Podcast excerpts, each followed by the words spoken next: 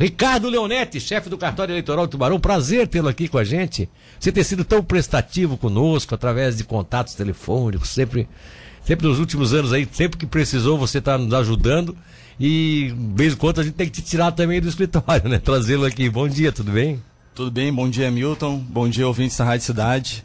Eu costumo dizer que é sempre um prazer atender a, a todos os meios de comunicação, a Rádio Cidade, as outras rádios, a, a imprensa escrita, a imprensa falada.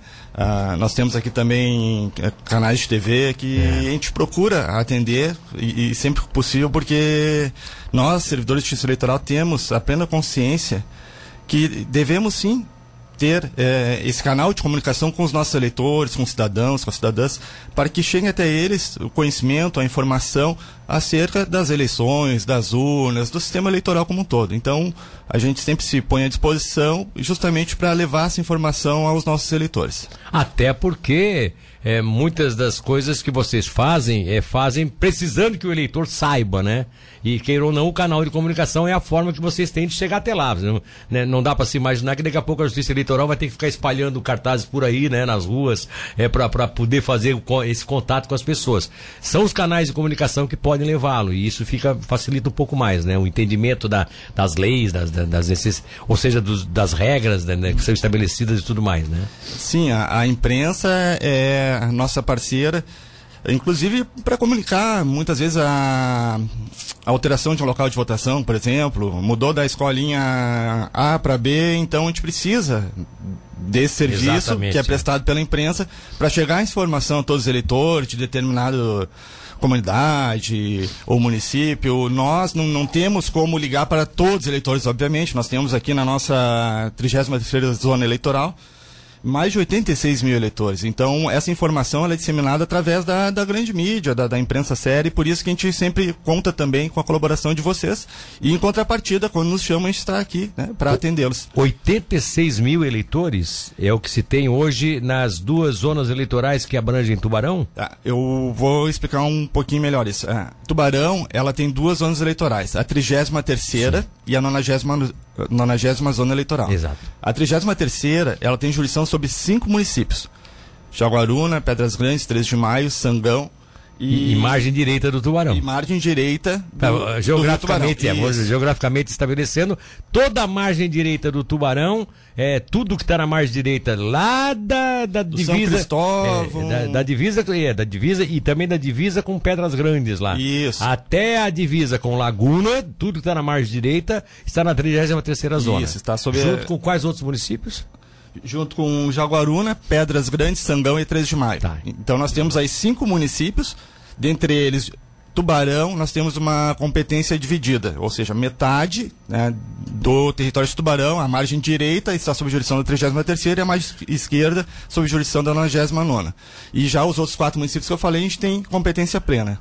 Tá bom, e agora, nesses, né, na 99, além da parte que pertence a Tubarão, tem algum outro município tem, ligado? Sim, eles têm daí a competência plena sobre Capivari, Capivari de Baixo, São Martinho, Gravatal e Armazém. Então São eles também têm cinco municípios, né? Sim. E metade de Tubarão, margem esquerda, e volto a lembrar, é Capivari de Baixo, Armazém, São Martinho. Gravatal. E Gravatal. E Gravatal. Isso. isso. É, a, é, São Ludogero, que também faz divisa com o Tubarão lá em cima, mas aí São Ludogero já entra para Braço do Norte. Isso, né? aí São Ludogero está sob competência de Braço do Norte. Sob competência de Braço do Norte. E aqui nesse caso específico, quando você fala da 33 zona ou da 99 zona, é, independe de ter comarcas à parte, como tem a comarca de Gravatal, que é de que é Armazém, que é de Gravatal. Jaguaruna. É comarca de Jaguaruna. Essas comarcas funcionam lá normalmente na jurisdição, né, na própria Justiça e Justiça, mas na eleitoral elas estão subordinadas a, no a... caso, a trigésima zona, né? Isso, aí a, a Justiça Eleitoral, a sede né,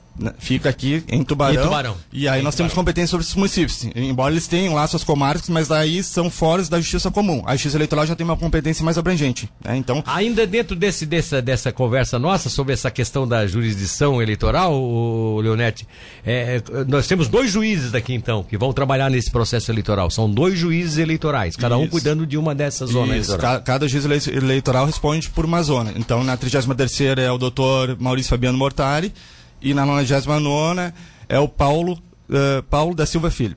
E que vão ficar até o, até o final das eleições. Vão ficar até o final da, das eleições. O juiz eleitoral, ele sempre ele é investido no cargo de juiz eleitoral por dois anos. Então, após CBN, se faz um, um rodízio para chegar um novo juiz e um novo promotor também os juízes, promotores, eles ficam uh, investidos dessa função eleitoral por apenas dois anos e depois eles são uh, substituídos por outros, né, tá, por meio de rodízio, justamente para que haja também sempre um, uma oxigenação, uma mudança, para que não seja sempre o mesmo juiz, inclusive para não se dizer que esse juiz é, favorece um, favorece outro, claro que isso não existe, mas para que, que, se possa sempre trocar, né, e, e haver esse rodízio aí de, de juízes e promotores eleitorais. Bom, vamos lá, um dos assuntos mais polêmicos hoje que se tem no Brasil é essa questão da urna eletrônica, né, a urna eletrônica, é, assim, é, ela, ela é inviolável, não é inviolável, não é esse o mérito da questão. A questão é saber aqui com relação às nossas urnas eletrônicas. Aqui fica sob responsabilidade de um juiz, ou neste caso do equipamento, é o cartório que assume toda a responsabilidade. Tem alguém lá dentro que diga assim, não, o responsável pelas urnas eletrônicas é fulano de tal, é ele que vai trabalhar, fazer esse trabalho de distribuição tal. Existe essa logística ou vocês dividem também funções de cada, cada zona eleitoral cuida da, da sua parte? Cada zona eleitoral cuida das suas urnas. Então as urnas que vão para Jaguaruna, Pedras Grandes, 3 de Maio, Sangão e Tubarão Mar Direita ficam sob os cuidados da 33 terceira. E aí é o juiz que está nessa zona que responde isso, por isso. E cuja autoridade máxima é o juiz eleitoral. É o juiz eleitoral. É, depois o juiz eleitoral, aí vem o chefe de cartório e os servidores, né, que, que estão todos eles envolvidos ali na preparação das urnas, na configuração, manutenção. Inclusive elas chegaram ontem, nós aqui. Ah, vocês têm servidores aqui que cuidam disso também. Sim, nós todos somos encarregados de fazer essa hum. função. Então, quando nós estamos nesse período eleitoral, eh, nós recebemos as urnas ontem, como eu falei, aqui em Tubarão, na 33 nós vamos usar 251 urnas eletrônicas. Então, na 33 Na 33 Eu trago os dados da 33 porque eu não tenho todos da 90 porque às vezes há algumas alterações, alguns locais Sim. são eliminados, algumas urnas são agregadas, enfim. Eu tenho os meus dados que são os dados exatos da 33 em que a gente vai usar 251 urnas e essas urnas elas são todas elas configuradas aqui no cartório eleitoral. Nesse período, nós uh, contratamos técnicos de urnas, que são pessoas que são chamadas para trabalhar por um prazo determinado, Sim. justamente para nos auxiliar. Então, sob nossa supervisão, eles fazem uh, a limpeza das urnas, os testes, uh, as configurações. No dia das eleições, essa equipe fica também de, de prontidão para atender alguma necessidade, digamos, uma urna teve um problema na, na, impressora que não imprimiu ali o boletim de urna, outra urna não ligou. Então, esses técnicos de urnas, eles nos dão esse suporte de contingência. Havendo uma necessidade, eles já estão preparados, treinados para atender é, essa necessidade de substituição. E eles são contratados é, do próprio mercado da cidade, na região, já são, já são de empresas que estão ligadas à, à informática? Como é que seriam esses? Sim, uh, o TSE, Tribunal Superior Eleitoral, ele contrata, né, ele faz uma licitação para contratar uma empresa que presta serviço. Então, são terceirizados, né, são funcionários terceirizados, contratados por uma empresa, e essa empresa no, nos entrega essa mão de obra e claro que tem um perfil dentre ali os, os critérios e os pré-requisitos que, que, claro, sim, tenha conhecimento de informática, tenha nível médio, seja maior de idade, não pode ser filiado a partido político. Enfim, tem, tem uma série de pré-requisitos que esse candidato a esta vaga de técnico deve atender para que possa trabalhar na justiça eleitoral nesse período aí de, de eleições. Agora, esse técnico que é contratado por vocês, ele também tem uma certa vigilância sobre ele, sobre o que ele faz.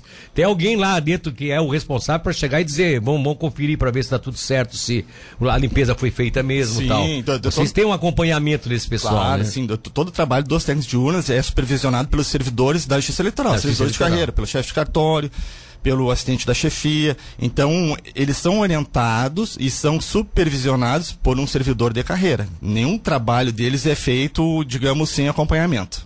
Agora, tem muita essa, essa discussão de código-fonte, se acessa ou não acessa tal. Isso é algo que vocês recebem no TSE. Isso. É, isso, isso aí não é, não é implantado aqui, não é cada. Não. de forma voluntária faz o que quer aqui, não é assim? Não. O, o código-fonte, uh, ele é elaborado pela Justiça Eleitoral no Tribunal Superior Eleitoral. Então, o que, que é o código-fonte? O código-fonte é um programa que tem um conjunto de instruções que vão determinar como a máquina deve operar. Então, se digitar uma tecla A, o comando tem que corresponder a, sei lá, um número tal, ou vai ter que aparecer uma foto na urna. Então, esse conjunto de instruções que é determinado pelo código-fonte, ele é todo ele programado, ele é elaborado no TSE. Aí, a partir disso, a partir dessa criação os partidos, Ministério Público Federal, Polícia Federal, diversas universidades, especialistas em informática são chamados para verificar qual é a, conformidade desse código-fonte. Ou seja, todos aqueles comandos que são dados naquele código-fonte, eles estão sendo uh, tendo uma correspondência fiel quando se clica ali num botão ou se determina um comando, um comando A ou B ou C, se realmente há correspondência fidedigna àquilo que foi comandado no programa, para ver se não tem nenhuma divergência. Por exemplo, eu queria colocar A e, e dei o comando para A e apareceu B, por exemplo. Né? Então Sim. aí tem uma divergência, tem um, um problema, um conflito no, no programa. Então, depois de feito todos os testes, esse programa é lacrado, o código-fonte é lacrado, inclusive em audiência pública. Uh, a partir agora de 2022, antes ele ficava seis meses aberto para serem inspecionados por qualquer autoridade ou qualquer instituição. Uh, a partir de 2022, para eleições de 2022, esse código já foi aberto um ano antes das eleições, ou seja, desde outubro ele está à disposição de qualquer autoridade para ser verificado, testado. E é claro que logo no início, quando se lança esse código-fonte, e, e, essas instituições eles fazem testes e, e tentam atacar, tentam uh, verificar alguma vulnerabilidade. É, algum, algumas vezes se encontra alguma falha, mas é, nada tão grave. Mas é justamente por isso que é feita essa abertura desse código para que todos façam esse teste e, e vejam quais são os problemas para serem resolvidos antes das eleições. Depois de tudo resolvido, e inclusive feito uma nova auditoria com essas instituições que participaram desses testes, aí sim o programa ele é consolidado, lacrado, aí chega para nós, para os cartórios eleitorais, para a gente inserir esse programa nas urnas eletrônicas que aí insere nas urnas eletrônicas, ele já vem com a nominata dos candidatos, ou isso é acrescentado conforme a, a, posterior, conforme cada região tem os candidatos que são homologados, como vai ser agora o TRE até, até o dia 15, né, me, se não me falha a memória, para homologar todas as candidaturas tal. Como é que é feito esse processo? É, assim, ó, depois de definido pelos partidos quais serão os candidatos, os partidos têm até, até amanhã, até o dia 5. É, até o dia 5, até amanhã. Até amanhã para fazer essas convenções. Então, depois de, de realizadas as convenções e definidas quais são os candidatos, eles têm que apresentar o registro de candidatura até o dia 15, tá? Então, eles vão apresentá-lo ao registro de candidatura, até o dia 15 de agosto. E aí, a partir do momento que vão chegando os registros de candidatura, uh, aqui, como esse ano é uma eleição geral, então, assim, ó, presidente, os, os casos presidentes vão ser julgados, os registros de candidatura no TSE, de governador, senador, deputado federal e estadual vão ser julgados aqui no TRE. Né? Pelo? TRE. Isso, cada TRE de estado, né, vão julgar seus respectivos candidatos. Então, depois de, de julgados os registros de candidatura, é feito daí um, um comando lá no nosso sistema de registro, aí se cria toda um, uma base de dados que vai ser inserida na urna. E essa base de dados, o que, que vai conter? Vai conter o nome de todos os candidatos que nome, estão ali. Número. Nome, número, né? Partido, e é isso. E aí a gente vai alimentar as urnas com esses dados, a partir dos juramentos que registram candidatura. Então a gente mas, alimenta... mas, desculpa se interromper. Cada urna é alimentada. Urna por urna é alimentada. Ur, urna por urna, mas todas elas com o mesmo programa. Então, esse código-fonte ele já vem lacrado do TSE. Aí agora a gente só faz, digamos, a, a segunda parte, a segunda etapa, que seria daí já alimentar a, a urna com, o nome do, é, com, a, com a inclusão dos dados dos candidatos e também dos eleitores. Cada urna recebe ali o, o, os dados candidatos e os dados dos eleitores. Então, digamos, uma sessão aqui da escola técnica, a minha, por exemplo, 182. Eu vou lá e vou alimentar ela primeiro com os dados dos candidatos e segundo com os dados dos eleitores apenas daquelas urnas. Né? Sim, então, sim. das 182 só vai ter os eleitores 182. E os candidatos todos, a governador, presidente, senador, deputado, vão estar daí, eh, sim, claro, uh, ali alimentados em todas as urnas eletrônicas. Ah, então tá certo. E vocês é que colocam Sim, isso. nós, né? nós aqui na, na primeira instância que fazemos né, toda essa preparação das urnas, inclusive sempre através de, de audiências públicas. Tá certo. Que são abertas a qualquer interessado, né, que queira acompanhar. É, tu é depois da minha, tá? Minha 181. Ah, sim. coincidência, quando é, falou escola pertinho. técnica aí, eu... coincidência, né? Uma do lado da outra, uma do lado da outra.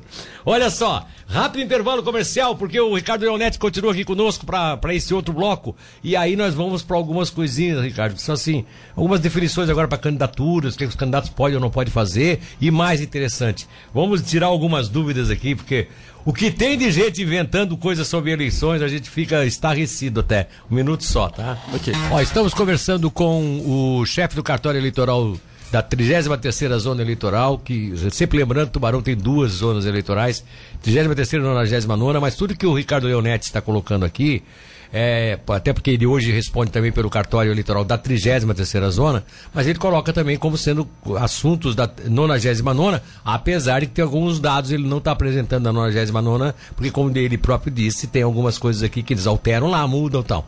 É, com relação à 33 zona, eu, eu tenho algumas perguntas para fazer ainda uh, eh, para ti, ô Leonete, é sobre essa questão aí até mesmo das urnas. E tem inclusive aqui uma participação de, eh, de ouvinte perguntando assim, ó, a Nara Espínola Folchini. Ela faz a seguinte colocação: Bom dia, me desculpe, mas se é tão seguro, por que a relutância em ter o voto impresso? É, com os hackers com astúcia, inteligência e tecnologia, eu não acredito que isso não, isso, não dá para acreditar que isso seria até mais seguro se tivéssemos o voto impresso. É óbvio que o voto impresso não é uma decisão sua, né? Uhum. Mas aqui, nesse caso, é um questionamento que ela faz aproveitando a sua presença aqui, enfim. Você não disse em momento algum aqui, trabalhou em momento aqui sobre segurança. Você está aplicando o que vocês fazem para que a coisa seja segura. Essa questão do voto impresso, tu tens alguma posição com relação a ela? Tenho, tenho sim. É, é Nara o nome do ouvinte? É Nara Folchini. Na, Nara, Nara Espínola Folchini. Tá, uh, Nara Folchini, bom dia. Então, é, essa questão do voto impresso, ela é, ainda é polêmica, embora tenha sido rejeitada no, no Congresso Nacional no ano passado, 2021. Mas vamos lá, o que ocorre? O voto impresso, uh, conforme foi projetado naquela emenda constitucional, conforme pensava-se criar dizia lá na emenda que depois do voto ser impresso por cada urna, esses votos seriam contados em cada sessão eleitoral. Ou seja, terminada a apuração, ia se verificar aquilo que está uh, apurado no equipamento eletrônico, né, na Sim. urna eletrônica, e se faria uma contagem paralela dos votos impressos. Então, nós aqui em Tubarão, por exemplo, que eu acabei de estar, nós temos jurisdição sobre cinco municípios. É, eu imagino que isso seria inviável por conta da segurança dos próprios mesários. É, então vamos imaginar que lá em Torneira, é uma sessão que nós temos lá em Torneira de Jaguaruna, fica a 40 quilômetros da sede cartão eleitoral. Fechou a sessão às 5 horas, 5 e 15, aí os mesários começam a contar os votos. Votinho por votinho, cédula por cédula. E era isso, exatamente isso que estava previsto nessa emenda constitucional que foi rejeitada, do voto impresso. Então... Você já viu uma dificuldade aí, até, até, até De segurança né? dos mesários, e, e primeiro, a gente sabe que já houve, na época em que os votos eram por cédulas impressas, sim, literalmente se engoliam os papéis, se engoliam as cédulas justamente para tumultuar o processo de contagem. Literalmente, alguns fiscais de partidos, alguns candidatos, quando viam que estavam prestes a perder, eles avançavam em cima da mesa, pegavam um monte daqueles papéis literalmente engoliam, tá? Então, digamos que isso poderia vir a acontecer novamente. E, e, eu, eu não vejo essa hipótese como remota. Eu acho sim que seria bem provável que pudesse acontecer. Agora, pelo que você coloca aí, desculpa te interromper, mas pelo que tu colocas, se não tivesse esses adendos na, na, na PEC, na, na, na, medida provisória, se não fosse assim, por exemplo, exigir que se contasse na mesa, se dissesse, não, isso pode ser impresso, mas vai ficar guardado para eventual recontagem caso haja alguma dúvida, até seria mais viável o processo. Sim, aí eu não teria nenhuma objeção, porque digamos que, que tivéssemos ali o nosso equipamento e, e do lado uma urna, um, aliás... E caísse lá o é, voto e tal, o cidadão confirmou, um recipiente, caiu. um recipiente ali lacrado, mas claro, transparente, o leitor vê, ó, caiu, eu votei no, no X... Caiu, tá ali. Caiu o papelzinho X lá dentro daquele ah. recipiente lacrado, transparente, sim, em que sim, o eleitor sim. possa ver. Ok, tudo bem, poderíamos fazer aí uma amostragem, digamos assim, nessa primeira fase, não em todas as urnas, porque teria um custo muito alto. Mas fazer sabe... uma ou outra até para testar para ver é, se por, amor, falha, por, por, amostragem, né? E a gente sabe que o, principal equipamento de informática, aliás, o equipamento de informática que, que tem mais falha é justamente a impressora. Quem tem Sim. impressora em casa sabe, geralmente trava um papel, falta o cartucho. Enfim, mas a gente poderia fazer por amostragem, pegar aí, sei lá, 10% das urnas. A gente tem 500 mil urnas no Brasil, que se fizesse uma amostragem com 50 mil delas, nessa primeira etapa, e caísse nesse recipiente lacrado, e depois isso fosse junto com a urna para o cartão eleitoral. Mas não com essa ideia que, que foi apresentada, é, de abrir em cada sessão. Eu, eu, então. Vou te, ser, posso ser sincero? Pode. Vou ser sincero. Eu não sabia disso, eu não tinha me atido a isso na uhum. lei. E se realmente está com esse dado na lei de que cada mesa faria a contagem dos votos, eu sou radicalmente contra, então, a fazer o voto impresso. Eu vou te explicar por quê. Porque eu acompanhei processos eleitorais de escrutínio de urnas que eram todas trazidas para um ambiente único, uhum. cercado pela polícia, com os mesários trabalhando sob os olhos nossos da imprensa e de juízes, e eu vi atrocidades acontecerem em mesas. De, de, de, realmente trocarem o número de votos que era de um candidato passar para outro. Eu vi cada coisa do arco da velha em ambientes totalmente vigiados. Tu imagina isso fe sendo feito em cada escolinha espalhada por esse Brasil afora? Pois é, Milton, é isso que eu coloquei. É, e, a, e, a emenda, e, e a emenda tinha um dispositivo legal que previa expressamente essa contagem não, de não podia. Voto né? por voto, podia. em sessão por sessão. Aí então, eu acabei de dar um exemplo de uma sessão nossa, fica aqui a 40 quilômetros de distância do cartório. É, é, impossível a gente ter um aparato de segurança que vá garantir né, a ordem nesses locais, nas sessões, e garantir a segurança dos próprios mesários. Então, como que nós vamos estar vigilantes, atentos e, e tentar garantir que, que tudo possa ocorrer é. normalmente? Ainda, uh, talvez uma eleição geral para governador, presidente. Não tenha que, tanta que, influência, né? É, porque não se define por um ou dois votos, mas uma eleição municipal, isso seria inviável. É, é. Inviável. Então, ali, respondendo a pergunta da Nara, Nara, assim, ó, o que acontece? Nós estamos aqui com, a, com, as urnas eletrônicas sendo utilizadas há 20 anos. Jamais foi, foi comprovado qualquer tipo de fraude.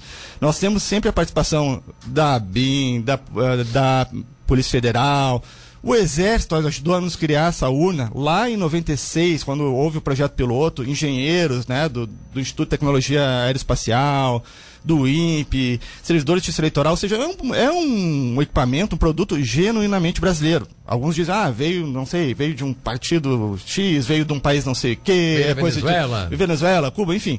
Mas não é verdade. Então, assim, a gente tem um sistema que está sendo utilizado há 20 anos, jamais comprovou uma fraude. E por que não se comprovou? Porque o sistema ele é feito por, é, né, por diversos técnicos, ele é sempre auditado antes, durante e depois, embora as pessoas digam que não existe auditoria, as pessoas não sabem, por exemplo, que a gente tem uma votação paralela. O que é votação paralela? No dia, véspera da eleição, são sorteadas várias urnas que, que, que deveriam ir para a sessão e, e são sorteadas feito tipo um bingo por adolescentes, alunos de uma escola em Florianópolis. Eles pegam lá uma, literalmente ali um, uma, um, um bingo, né, uma bolinha, ficam girando na frente lá da OAB, Ministério Público, e sorteiam algumas urnas aleatoriamente. Então, assim, se por acaso eu tenho uma urna sorteada de tubarão, vem aqui a Polícia Federal e recolhe essa urna. Essa urna já está lacrada, programada, toda ela prontinha. Ela ia chegar ali na, na escola técnica, onde eu voto. Mas não foi porque ela foi sorteada para votação paralela. Aí se leva essa urna, às vezes sorteia a urna lá de Chapecó, de São Miguel do Oeste, tem que buscar de helicóptero, tem que ser na hora. Tá? Então, no dia da votação, se abre essa urna e aí num ambiente totalmente controlado, filmado, se faz toda a votação com os candidatos reais, com o nome dos eleitores naquela urna sendo filmado. Sim. Depois vai se ver o que, que aconteceu. A urna, tudo aquilo que foi votado durante o dia inteiro correspondeu fielmente àquilo que foi ditado, que foi impresso no papel. Tem correspondência fidedigna com aquilo que foi ditado no equipamento? Sim, sempre teve. Tá Entendeu? Certo. Eu só quero deixar uma coisa bem clara aqui para vocês. Eu sempre fui defensor do voto impresso. Aliás, do voto impresso não, do recibo do voto. Eu sei, para mim, eu saber se realmente o meu voto que foi colocado lá dentro é, foi aquilo que eu me manifestei. E que eu tivesse a segurança depois, se houvesse uma dúvida sobre o resultado final das, de votos naquela sessão, a gente pudesse fazer essa conferência para ver não, realmente fisicamente está aqui. Os votos foram os mesmos que apareceram lá nos relatórios. Eu sempre fui favorável a isso, a, com o comprovante do voto. Agora sou e disse aqui e volto a repetir. O que estavam tentando fazer com esse, com essa eh, proposta de emenda constitucional, essa PEC, fazendo com que houvesse essa contagem paralela em cada sessão eleitoral antes de encaminhar isso tudo para a Justiça Eleitoral, para a somatória, aí desculpa, eu também não sou favorável porque eu sei da fragilidade que esse processo daria é, de, de, de, mexer no processo, de pessoas interferirem e tal. Eu conheço isso porque eu vivi, eu tenho 65 anos, eu cobri todas as eleições da minha vida dos 18 anos uhum. para cá eu cobri, eu cobri mesmo como, como repórter lá e eu sei do, das coisas que já aconteceram nessa, o que eu já vi nessas mesas eleitorais aí de contagem de votos foi algo realmente inacreditável. Bom, vamos lá. É, temos várias fake news que rolam, né? Primeiro, eu gostaria de usar uma delas para gente, para te já dizer alguma Sim. coisa para gente. Nós não temos mais muito tempo, mas antes até que dessa, desse, tratar desse negócio da fake news, deixa eu te fazer uma pergunta. Os, os, os, os candidatos agora, o que, que pode e não pode? Se sucintamente, é, eles estão já no processo como candidatos, pode se apresentar como candidatos depois das convenções. É isso, ou ainda não dá para se anunciar como candidato? Milton, é assim, é, essa a lei eleitoral, é, ela tem um, digamos assim, alguns dispositivos, alguns artigos que deixa essa interpretação um tanto quanto difícil. Pode Sim. ou não pode? Né? pode é uma pergunta pode. objetiva, mas a resposta talvez não seja aquela que espera. Então, a campanha em si começa a partir do dia 15 de agosto. Dia 15. Então, por exemplo, se hoje um candidato já foi escolhido na convenção, já apresentou seu registro de candidatura, já está tramitando, ele já tem o CNPJ, porque logo que ele apresenta o registro de candidatura, dois, dois três dias depois já é criado um CNPJ que cada tá. candidato tem, né? Pra, já tem o CNPJ isso, como Para depois lá fazer a compra do material de campanha, santinho, fazer alguma publicação em, em imprensa escrita, jornal, tá. enfim, tá? E o que acontece? Ele já pode estar com tudo isso preparado, porém não pode iniciar essa distribuição de material, a campanha propriamente porque não dita, tem ainda... porque o prazo não se iniciou. O prazo começa a partir do dia 15 de agosto. Então, se ah, por tá. acaso hoje ele fizer qualquer ato, ato de campanha, distribuir um santinho aqui na frente, por exemplo, hoje, dia 4, ele, ele está tá fazendo uma pré-campanha. Ele é uma ele campanha pode, irregular e está sujeito a multa. Mas agora nós já tivemos vários pré-candidatos que viraram candidatos e agora já estão organizando reuniões Inclusive, nós tivemos aqui essa semana em Tubarão, tivemos ontem, anteontem em uhum. Tubarão, uma reunião dessa, mas a chamada reunião de trabalho, onde uhum. levou lá lideranças e tal. Esse, esse tipo de atividade tá, pode ser feita, sem problema. Sim, sim. A, até a jurisprudência do TSE, ela, digamos, ela flexibilizou bastante essa questão aí de pré-campanha, o que, que pode, o que não pode. Então, o candidato hoje já foi escolhido, ele já pode se apresentar, ele já pode falar sobre seus projetos, quais são as suas intenções, o que ele pretende. Isso ele já pode. Já pode. O que ele só não pode agora é pedir o voto expressamente. Ou Portanto, dá... sou seu candidato, quero que votem em mim. Então, isso hoje seria um ato de campanha antecipado. Tá, mas se ele tiver uma reunião de trabalho dessa, ele vai. Ah, ele vai, claro, que ali, né, no, no, digamos assim, uma reunião fechada entre os seus colaboradores. Mas ele também já não pode chegar ali agora e distribuir Santinho, porque ainda não tem o Santinho, não tem o número dele, não tem nada, né? É, é, talvez, hoje, como eu te falei, tem, tem, alguns partidos que já fizeram a convenção no dia 20, 21 de julho, e já, já se anteciparam bastante. Esses aí já tem o, o registro uh, protocolado, né, o registro de candidatura protocolado no TRE, já tem o CNPJ, já tem a conta bancária aberta, porém eles não podem distribuir esse material ainda porque a campanha começa a partir do dia 15 de agosto. Agora, isso aqui para mim é a rainha das fake news. Uma pessoa teve a, o tupete de escrever isso aqui, de, publicou isso nas redes sociais, dizendo assim: eu vou dar esse exemplo para uhum. você falar sobre todos os demais, até porque o nosso tempo tá, tá acabando. É, ela diz assim: ó, só um aviso. Ontem eu passei pelo treinamento para trabalhos para a Justiça Eleitoral como mesária. Olha o que, é que ela disse. Lembre-se de fazer o seu voto completo e votar em todos os candidatos presidente primeiro, depois governador, depois senador e depois os dois deputados. Escolha seus candidatos com consciência, pois se votar só em presidente e votar em branco nos outros, o voto é tido como voto parcial e assim o seu voto é anulado. É, Milton, é, essa é uma fake news, mas é uma fake news bem grotesca. É, eu, acho que, é, é eu acho que nessa né? aí quase ninguém cai. É, ela disse qual é a data? Ela se passou por treinamento de mesário ontem? Quando é que ela publicou é, não, isso? Não, isso aqui eu não sei. Ela tá, tá aqui uma publicação feita, é, não tem nem data, não tem nada. Não tem, é, não tem nada. É, então, assim, ó, é, primeiro que a Justiça Eleitoral não, não, iniciou nenhum treinamento de mesário ainda este ano. Então, se ela passou o treinamento ontem, ela se antecipou a todo mundo, inclusive ao próprio é, TSE. Já tá então, mentindo, ela é né? é uma. Já começa a mentira por aí.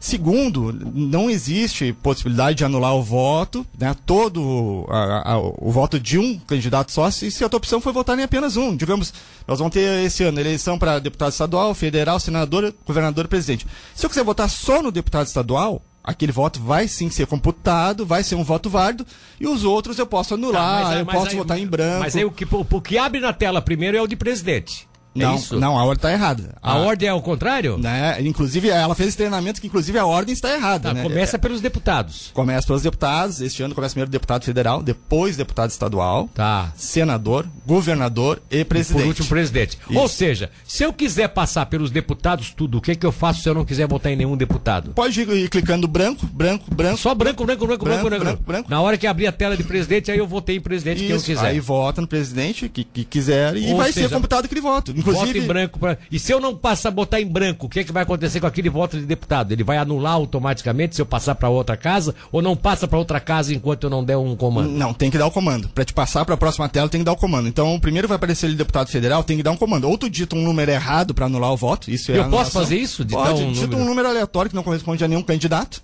Confirma aquele confirma, número, plim, Mas a urna, a urna vai dizer que aquele voto é nulo porque não corresponde. aí Ah, vai dizer legal, voto nulo. legal, tá. Ou clica branco, aí passa pro próximo candidato. Falando de uma fake news, des- é, aliás, desmentindo essa fake news, já demos uma aulinha aqui de como é que vai funcionar. Até porque eu vou insistentemente dizer isso para as pessoas, porque pelo que você me falou, isso eu, se a gente puder orientar sempre vai ser melhor assim. Muito obrigado pela tua presença aqui, foi um prazer tê-lo. Pena que a gente não tem o tempo aí, mais, mais tempo, porque sabe, a gente vai ter outros programas no futuro e vai poder esclarecer mais para o ouvinte. Ah, Milton, eu que agradeço a oportunidade, como eu falei no início, é sempre importante a gente ter espaço, né, ter esse canal direto de comunicação com os nossos eleitores, nossos ouvintes. Então, eu, né, nós da Justiça, da, da Justiça Eleitoral perma- permanecemos à disposição. Quando precisar, nós voltamos aqui com o maior prazer e estamos sempre à disposição da, da imprensa, da Rádio Cidade e querendo sempre informar bem os nossos eleitores.